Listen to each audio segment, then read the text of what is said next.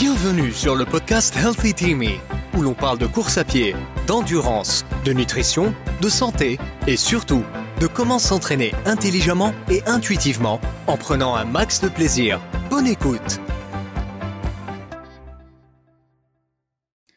Salut Laurent, comment vas-tu aujourd'hui? Bonjour Marco, eh bien écoute, je vais très très bien, et toi? Ben, magnifique aussi, surtout que le temps redevient un petit peu plus clément, ce qui est euh, toujours très agréable euh, pour aller courir. C'est certain, c'est vrai qu'on recommence à avoir des, bourgeons sur les arbres, même certains qui sont, euh, qui sont, qui sont en fleurs. C'est vrai que la nature redevient très très belle pour aller courir. alors, en continuant sur nos, nos, épisodes précédents, donc notre tout premier épisode était sur la base aérobie, lors des épisodes précédents, on a parlé, euh, lors de l'épisode précédent, on a parlé de la phase en côte. Euh, et donc, on continue à monter dans la pyramide, la pyramide de la performance, comme, euh, comme, comme on la nomme souvent. je me demandais, quelle est la phase suivante maintenant dans cette pyramide, maintenant qu'on est passé par, la, par cette phase en côte qui permet de développer la puissance et la puissance et la puissance musculaire, en fait, oui. Eh bien, euh, la phase suivante, c'est, on va dire, euh, la, phase euh, que beaucoup de, coureurs et de coureuses attendent avec impatience, et la partie peut-être sexy de l'entraînement, c'est la phase anaérobie, c'est-à-dire la phase où on va travailler principalement du fractionné et ou du travail par intervalle, voilà, sous, cette forme de, de modalité. Alors c'est une phase importante, mais euh, qui peut aussi s'avérer assez piégeuse. Dangereuse. Pourquoi donc?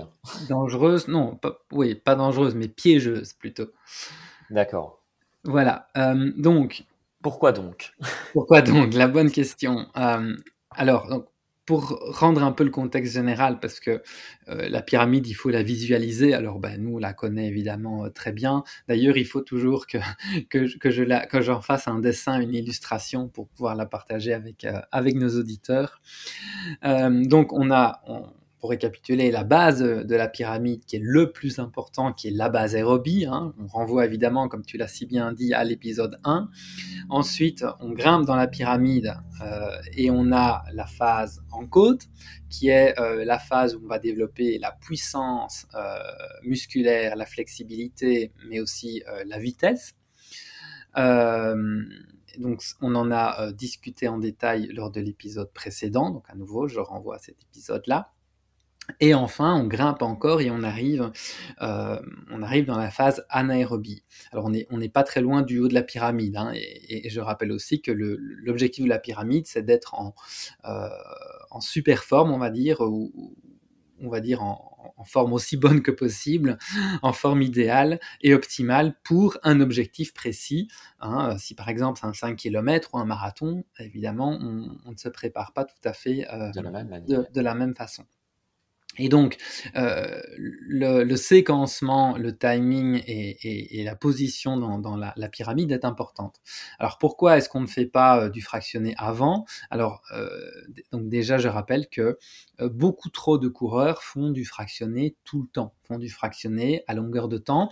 Comme on l'avait expliqué dans l'épisode où l'on parle de la pyramide en général, ça revient un peu à s'entraîner sous forme de tour, c'est-à-dire qu'on fait euh, toute l'année ou toute la saison euh, la même chose. Hein. Typiquement, on a un entraînement de fractionné par semaine, euh, une sortie au seuil, une sortie longue, et on fait toujours pareil. Et, l'entraînement, finalement, a plus l'allure d'une tour de Pise.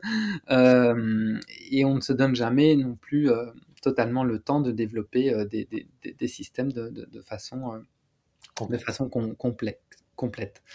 Euh, et un autre problème aussi de l'entraînement anaérobie, mais ça, on va en parler, euh, c'est qu'on progresse euh, très très vite. On a très vite des progrès. C'est pour ça qu'il est. Enfin, c'est une des raisons pour lesquelles il est assez populaire. Par contre, on atteint très vite un plateau. et par conséquent, qu'est-ce qui se passe quand on atteint ce plateau-là? Donc, on ne progresse plus, on ne peut plus progresser parce que le, système anaérobie euh, est un système, on va dire, euh, limité. On peut le développer, mais que jusqu'à une certaine limite. Et donc, quand on atteint cette limite, typiquement après 4 euh, à 6 semaines, on, on ne progresse plus. Et donc, qu'est-ce qu'on fait? Bah, On s'entraîne plus dur en se disant on s'entraîne pas assez dur. Bon, les séances en aérobie déjà ne sont pas toujours très agréables. Euh, et en s'entraînant plus dur, en fait, ben, on ne progresse toujours pas plus. Et en Mais à contrario, plus de plaisir. Voilà. Mais à contrario, euh, on va finir de plus en plus épuisé, de plus en plus fatigué. On peut limite tomber malade, même, même physiquement. Bon, tout ça, on va, on va, en parler. on va aller en parler un peu plus en détail. Alors, euh, donc, pourquoi à ce moment-ci? Parce que on a développé d'abord une bonne endurance, hein, qui est très important pour pouvoir faire de l'entraînement anaérobie, parce que euh, l'endurance va, permettre d'absorber cet entraînement intensif, mais aussi va aider à récupérer entre les intervalles, euh, et aussi va aider à réaliser un certain volume d'entraînement intensif. Donc, à nouveau, cette base d'endurance, elle est capitale. Ensuite, on a développé euh, tout ce qui est puissance, la puissance musculaire, parce que si on veut faire des, entraînements, des intervalles relativement rapidement, il faut d'abord avoir développé la puissance musculaire, mais aussi l'entraînement par intervalle étant très stressant sur le corps, physiquement, pas que physiquement, mais notamment physiquement, en ayant renforcé, on va dire, tout son, euh, système musculo-squelettique, hein, donc les, les, muscles, les os, les tendons, les ligaments, lors de la phase en côte, ben, on diminue aussi évidemment grandement le risque de blessure associé à, euh, à, de l'entraînement anaérobie. Et euh, pourquoi? Donc là, on n'est pas très loin du haut de la pyramide. Alors pourquoi aussi? Une autre raison pour laquelle on, le fait maintenant, c'est que donc comme je l'ai expliqué, on, a, on, a, on, on, arrive très vite à faire progresser son système anaérobie, du moins à le maximiser réellement. Mais si on arrête de l'entraîner, on le perd vite. C'est pas, un problème, puisque en général, il faut que, quelques semaines pour à nouveau euh, le développer à son maximum. Mais du coup, ça veut dire que pour le reste de la pyramide, on va devoir le maintenir après l'avoir développé. Comme je l'ai euh, déjà dit, euh, faire trop d'entraînement aérobie peut être vachement négatif pour plein de raisons. Et donc, c'est aussi une des raisons pour lesquelles on le fait que euh, à ce moment-là de, la pyramide. Donc un pour pouvoir euh, survivre, on va dire, à cet entraînement-là et l'absorber, et deux bah, parce que ça ne sert à rien de, le faire trop tôt non plus. D'accord, je vois. Et euh, globalement, quel est l'objectif de cet entraînement particulier, de l'entraînement en aérobie Alors donc l'entraînement anaérobie, euh, il faut voir ça vraiment comme euh, le glaçage du gâteau. Donc pour te préparer à une course, hein, c'est comme si tu, développais d'abord tous les ingrédients d'un gâteau et puis tu les mets ensemble. Et donc l'entraînement aérobie, on va dire qu'il est, euh, il est nécessaire pour être fin prêt, pour être bien affûté et pour vraiment donner son maximum. Voilà. Pour autant, c'est vraiment la cerise sur le gâteau ou le glaçage du gâteau. D'accord euh, Et donc, son objectif, comme je l'ai dit, c'est pour développer la capacité anaérobie, mais qu'est-ce que c'est euh, réellement la capacité anaérobie? En fait, c'est la capacité à tolérer euh, un état d'acidose. Donc, l'acidose, c'est l'augmentation de l'acidité dans le sang et dans les muscles. Parce que lorsque tu travailles à haute intensité, tu produis des déchets métaboliques, notamment de l'acidité. Une fois que cette acidité s'accumule, euh, tes muscles commencent à avoir du mal à se contracter. Euh, et, en développant cette capacité anaérobie, en fait, euh, tu, développes un, tampon quelque part qui permet d'absorber cette augmentation d'acidité et de, euh, et de mieux tolérer ce cet état tout travail, voilà, tout travail à, à cette intensité-là. Autrement dit, pour faire simple, moi je dis souvent que ça développe ta capacité à souffrir, on va dire ça comme ça. Alors bon, bien évidemment, ça, ça fait plutôt penser à une épreuve 3 km, 5 km, Hein, où euh, cette capacité-là a un rôle plus important, bien que à nouveau, hein, à partir de 800 mètres, le système aérobie euh, contribue à, plus de la moitié de la performance. Hein. donc à, nouveau, c'est un, système limité. La, capacité anaérobie, même pour un 5 km, va peut-être euh, contribuer à 15% de la performance, et pour un marathon à 1%. D'accord? Et au-delà, un ultra en Ironman à même pas 1%. D'accord? Pour autant, donc à nouveau, c'est vraiment la cerise sur le gâteau pour autant, ce, travail à intensité élevée, outre le fait d'aller développer euh, cette, la capacité, on va dire, à, souffrir, on va dire ça comme ça, euh, permet aussi de donner un boost à l'ensemble de, ta forme physique. à l'ensemble de ta condition physique. Euh, si, à tout du moins, il, est fait au bon moment, hein, donc dans la pyramide, et en bonne quantité, et surtout pas en excès. D'accord? Parce que, enfin, allez, l'entraînement anaérobie, c'est un peu comme jouer avec des allumettes. Autrement dit, on peut rapidement se brûler. Donc, il vaut toujours mieux en faire moins que trop. Mais si tu en fais juste la bonne dose, ou même juste un petit peu, tu peux vraiment avoir un boost dans, ta performance. Donc vraiment polir, on va dire, ta performance, ajouter un coup de pouce euh, qui, sera important pour tirer le meilleur de toi-même. Je vois, je vois. Donc au final, l'entraînement aérobie, anaérobie, pardon, euh, il faut faire, attention.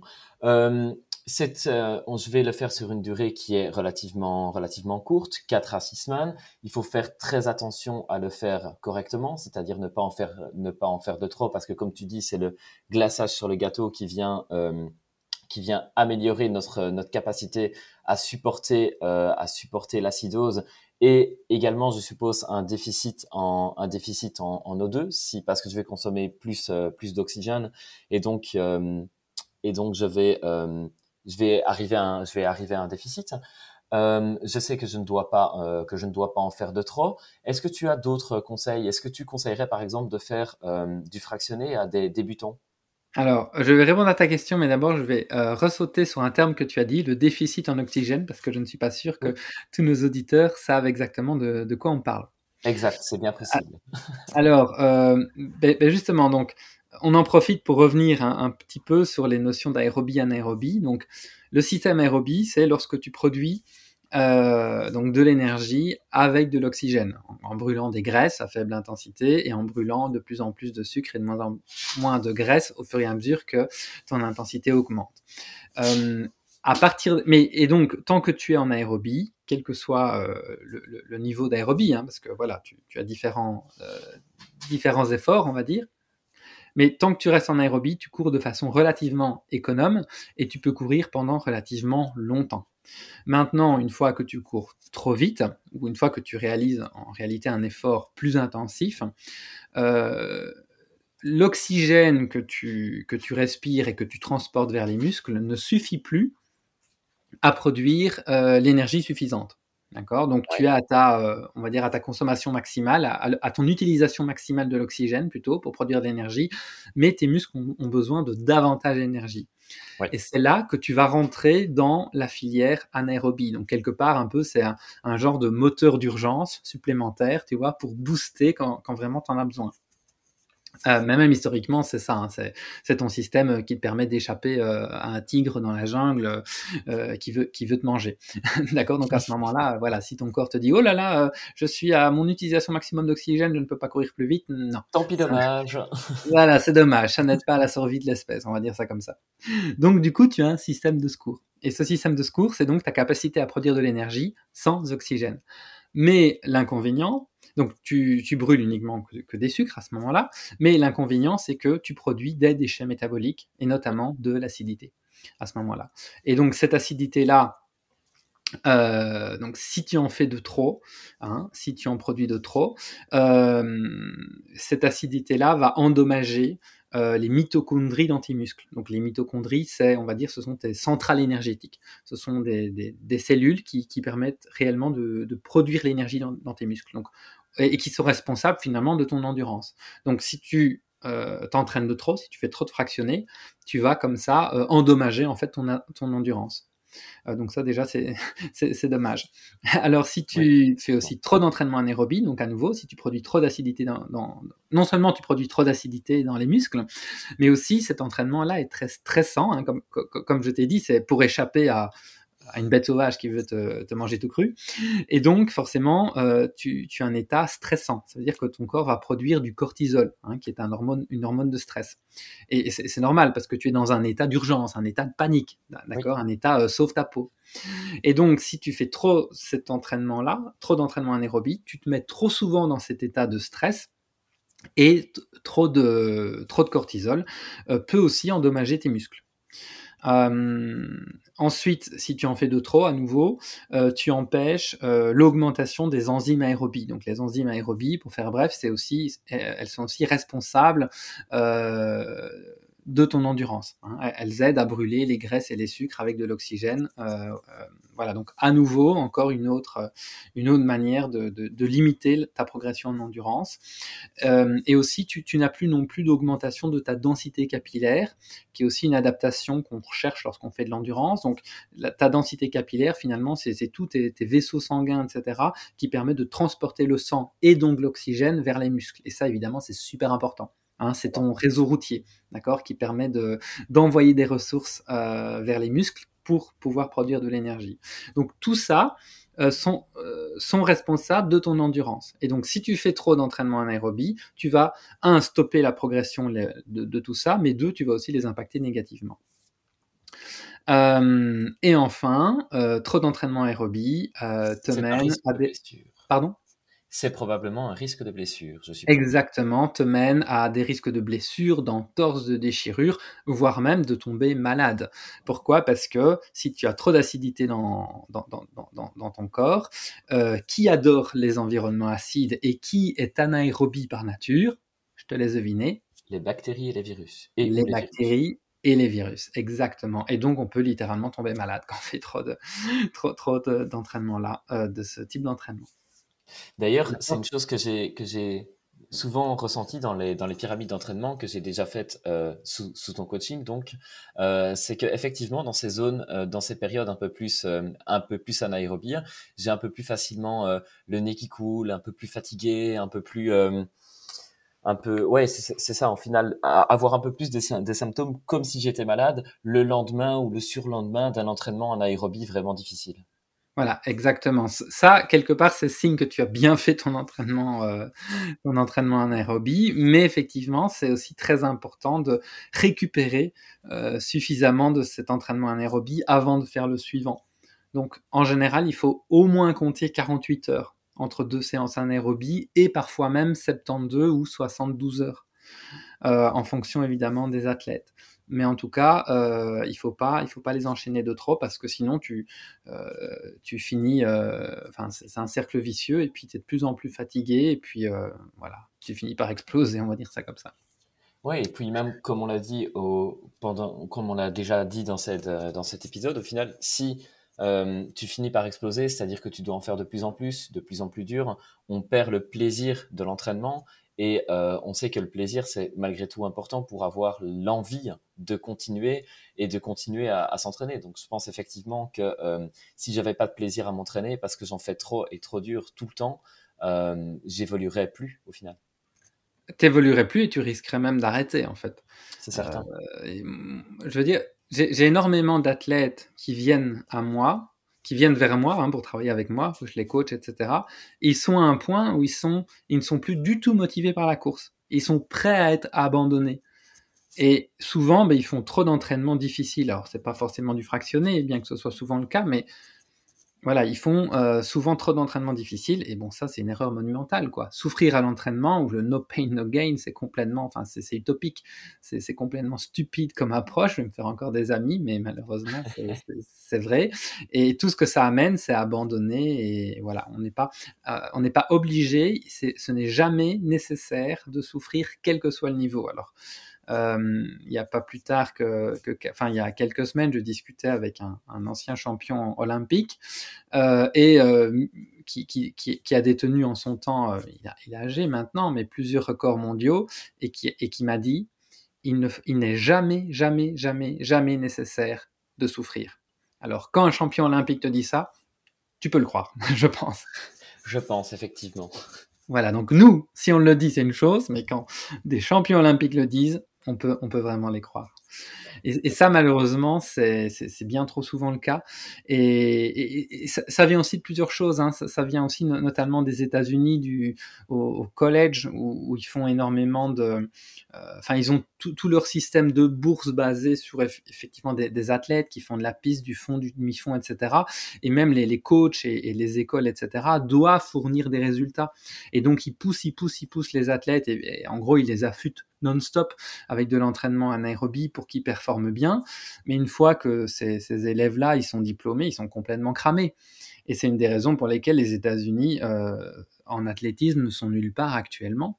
alors qu'ils ont un pool énorme de talent parce qu'ils crament tous leurs éléments. Euh, voilà, une fois qu'ils sortent de leurs études, ils sont complètement cramés. Et, mais mais c'est parce que à, au niveau de leur système d'école, d'études, etc., ils ont aussi des championnats. Non seulement ils doivent fournir des résultats tout de suite, mais aussi ils ont des championnats tout au long de l'année. Je pense qu'ils ont euh, trois ou quatre saisons par année, et donc ils ont jamais, ils prennent jamais le temps de faire correctement une base aérobie, etc., parce que ils ont l'impression d'avoir des résultats tout le temps, tout le temps, tout le temps. Alors donc ils sont constamment voilà, en train de faire du fractionné, ce genre de choses. Et, c'est une des raisons pour lesquelles, malheureusement, on fait pareil, en fait.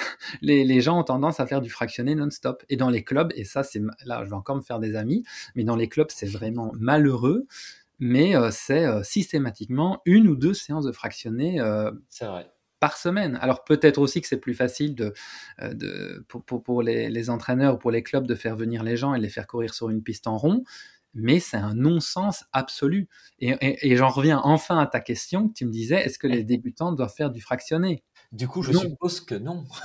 non. Euh, allez, en général, un bon, un, bon conseil, c'est de passer deux fois dans une pyramide, donc de faire deux cycles d'entraînement complet avant, euh, avant de faire de l'entraînement anaérobie. Et, on peut, à nouveau, pour un débutant, il va pouvoir faire un an de, de course tranquille, en se faisant plaisir, sans jamais souffrir, et progresser continuellement, et même plus, et même plus pendant, pendant un an. Euh, je veux dire, à mes débuts, euh, quand j'ai couru mon premier marathon il y a plusieurs années, euh, en 3h59, un an plus tard, je courais un troisième marathon en 3h14. Je veux dire, j'ai pas fait un seul entraînement anaérobie pour arriver jusque-là. J'en ai pas eu besoin et ça ne m'aurait pas servi. Je comprends, oui, c'est certain. Et, à cette époque-là, tout ce que je faisais, c'était, je jouais un peu à l'Ultimate Frisbee, hein, qui est un super sport, euh, soit dit en passant. Euh, genre, j'allais jouer, euh, j'allais m'entraîner une fois tous les 15 jours, ou je jouais quelques matchs une fois tous les 15 jours. Et là, forcément, dans ce genre de match, ben, ça peut être qualifié d'anaérobie parce que bah, euh, tu fais des accélérations, tu récupères, tu fais des accélérations, tu récupères. Et c'était grosso modo la seule intensité que j'ai eue, que j'avais à ce moment-là. Mais à la limite qui suffisait largement, hein, juste pour ne pas oublier, avoir une petite pointe d'intensité de ci, de là, mais... et encore en se faisant plaisir, hein, c'était totalement déstructuré, on va dire, comme entraînement, puisque c'était du jeu finalement. Hein. Euh, donc, euh, donc voilà, ça, ça, suffit largement. Donc non, l'entraînement anaérobie, pas, pas pour les débutants, euh, clairement pas. Euh, et, et, pas pour les enfants non plus. Ça, donc quand je dis enfant, c'est en général, oui, moins de 16 ans, voire même moins de 18 ans. Pourquoi? Parce qu'avant l'adolescence, les enfants n'ont pas de système anaérobie. Autrement dit, n'ont pas la capacité d'accumuler de l'acidité.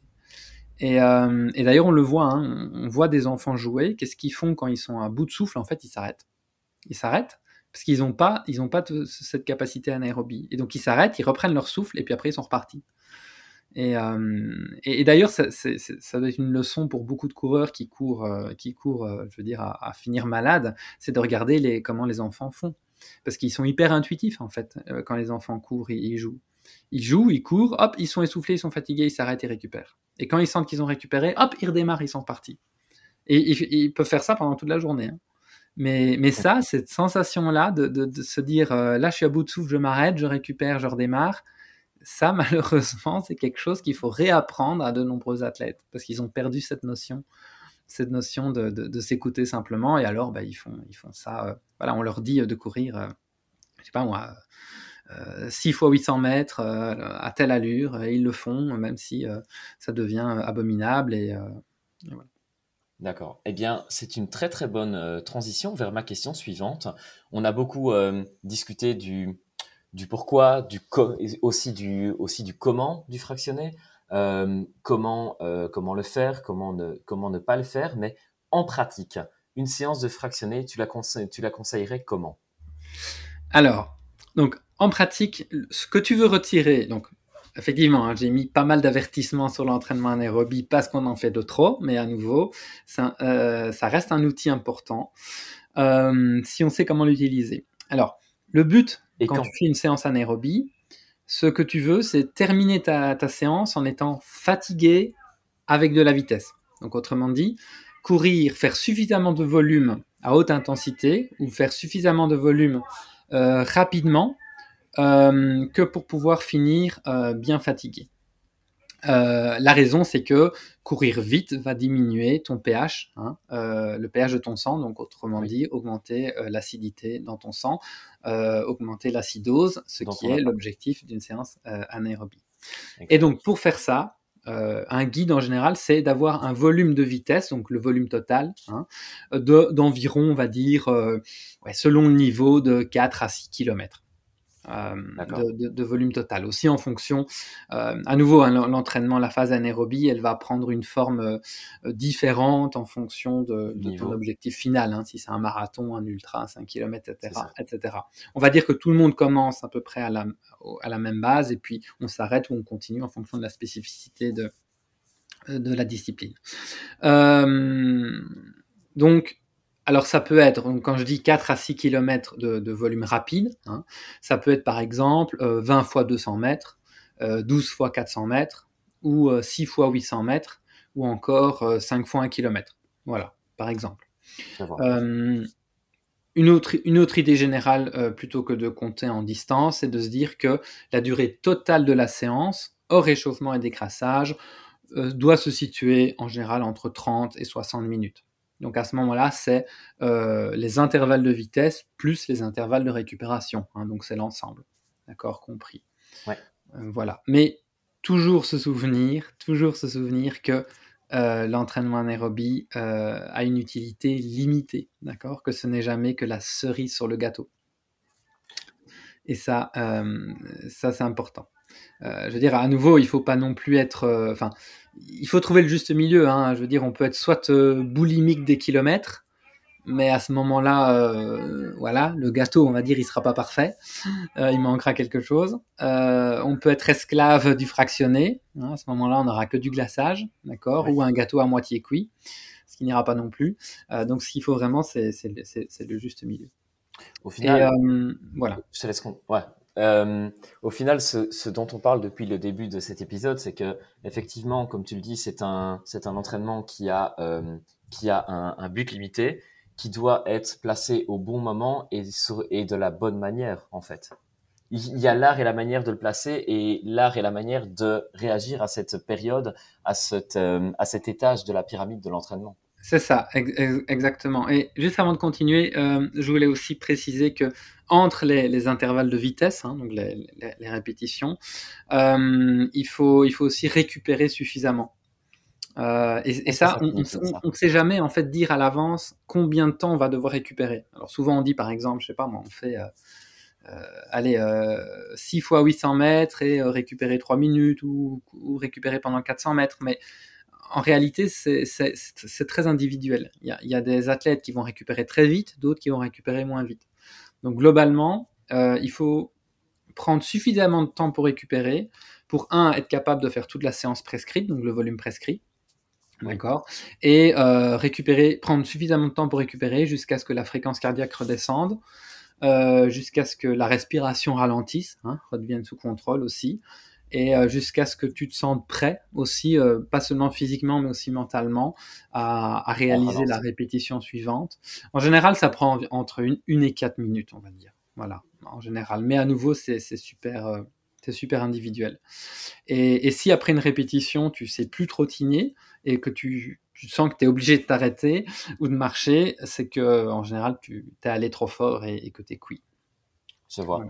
Et est-ce que tu as des, est-ce qu'il y a un moment où je devrais me dire, même si j'ai potentiellement pas terminé le, volume qui est prescrit, que maintenant c'est bon, il faut que j'arrête la séance parce que je suis cuit et euh, il faut pas justement que je tombe dans le no pain no gain dans ma séance en cours? Alors oui, euh, si, si, ta fréquence cardiaque euh, reste haute après la récupération, donc si elle ne redescend pas comme les fois précédentes, là c'est un signe que, que, tu dois t'arrêter. Euh, si lors de chaque répétition, tu deviens de plus en plus lent, donc imaginons que tu, faisais, tu fais des 400 mètres, euh, que tu les faisais en, je sais pas moi, 1 minute 20, et puis que tu fais les 4 premiers en 1 minute 20, puis tu fais 1 minute 25 et puis 1 minute 30, voilà, et que tu n'es plus capable de les faire euh, aussi rapidement que les premiers, là c'est aussi temps d'arrêter. Voilà, donc ça, ce sont toutes des, indications. En général, il faut, toujours que tu t'arrêtes en étant capable de faire encore une répétition. Donc si tu fais 6 fois 800 mètres et qu'après 5 fois tu te dis ok, je peux encore en faire une grand max, ok, tu t'arrêtes, tu la fais pas. Je vois c'est une bonne manière de faire les choses. Dans un sens, il faut arrêter de verser lorsque le verre est plein. Oui, voilà, c'est ça. J'adore cette, euh, j'adore cette, euh, cette citation-là. Euh, et alors oui, pour répondre donc à ce que tu disais, il faut la faire au bon moment, en bonne quantité. Et, et c'est ça aussi, entre guillemets, le danger, c'est que comme tu as des bénéfices rapides avec cet entraînement-là, oui. tu as, as envie de continuer. Sauf qu'il faut réaliser en fait que tes bénéfices euh, tu, atteins très vite un plateau. Et ça, ça demande beaucoup de courage, et notamment pour les coachs, euh, pour un coach, de dire maintenant à ton athlète, hop, c'est bon, tu arrêtes cet entraînement-là. Tu as pris tout ce que tu avais à apprendre. Et, pourquoi il faut beaucoup de courage? C'est parce que tu vois que tes athlètes progressent, et donc tu as envie de continuer à leur donner cet entraînement-là. Sauf que en fait, tu sais que si tu leur donnes cet entraînement-là, à un moment donné, ils vont plus progresser, ils, commenceront même à régresser. À régresser. Voilà. Et ça, et, ça, il faut vraiment, il faut vraiment faire attention avec ça. Euh, en général, si tu fais, euh, oui, c'est ça, contre contre 4, 4, à 5 semaines de développement ou, ou, dans une préparation euh, 4 à 6 séances de, fractionnés ou, par intervalle, euh, on va dire quelque chose comme ça. Et en général, c'est tout ce qu'il te faut pour être, pour être au top et, et avoir maximisé ta capacité anaérobie. Et puis, et puis après, tu es, bon. Après, il suffit de, le maintenir. Mais euh, pour maintenir, c'est très facile et ça, on en parlera dans un, autre, dans un autre épisode.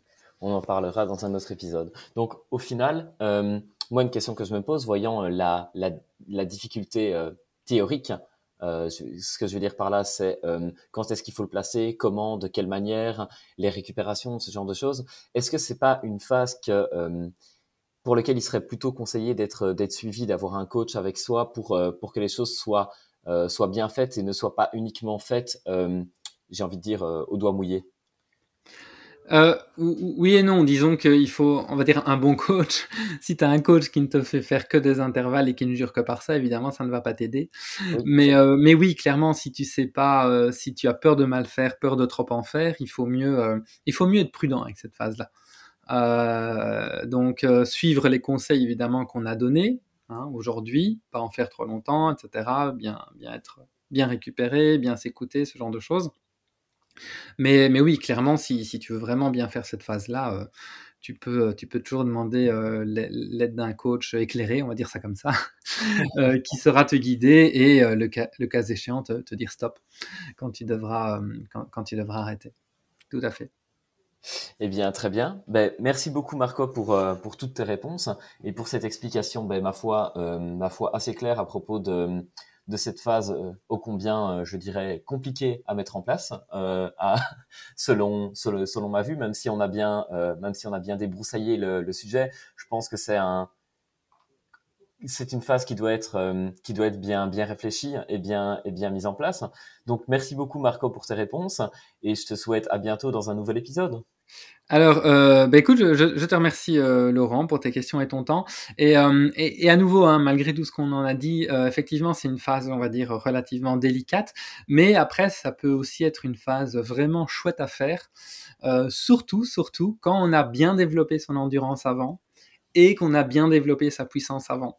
Parce que l'expérience que tu peux avoir du fractionné n'est rien euh, enfin, est complètement différent lorsque tu as bien développé ta base aérobie et, ta puissance avant. Lorsque tu réalises le fractionné au bon moment euh, dans une pyramide, euh, telle que celle qu'on te présente, l'expérience que tu en as, absolument rien à voir. Parce que tu es réellement prêt à faire des bonnes séances de, fractionner.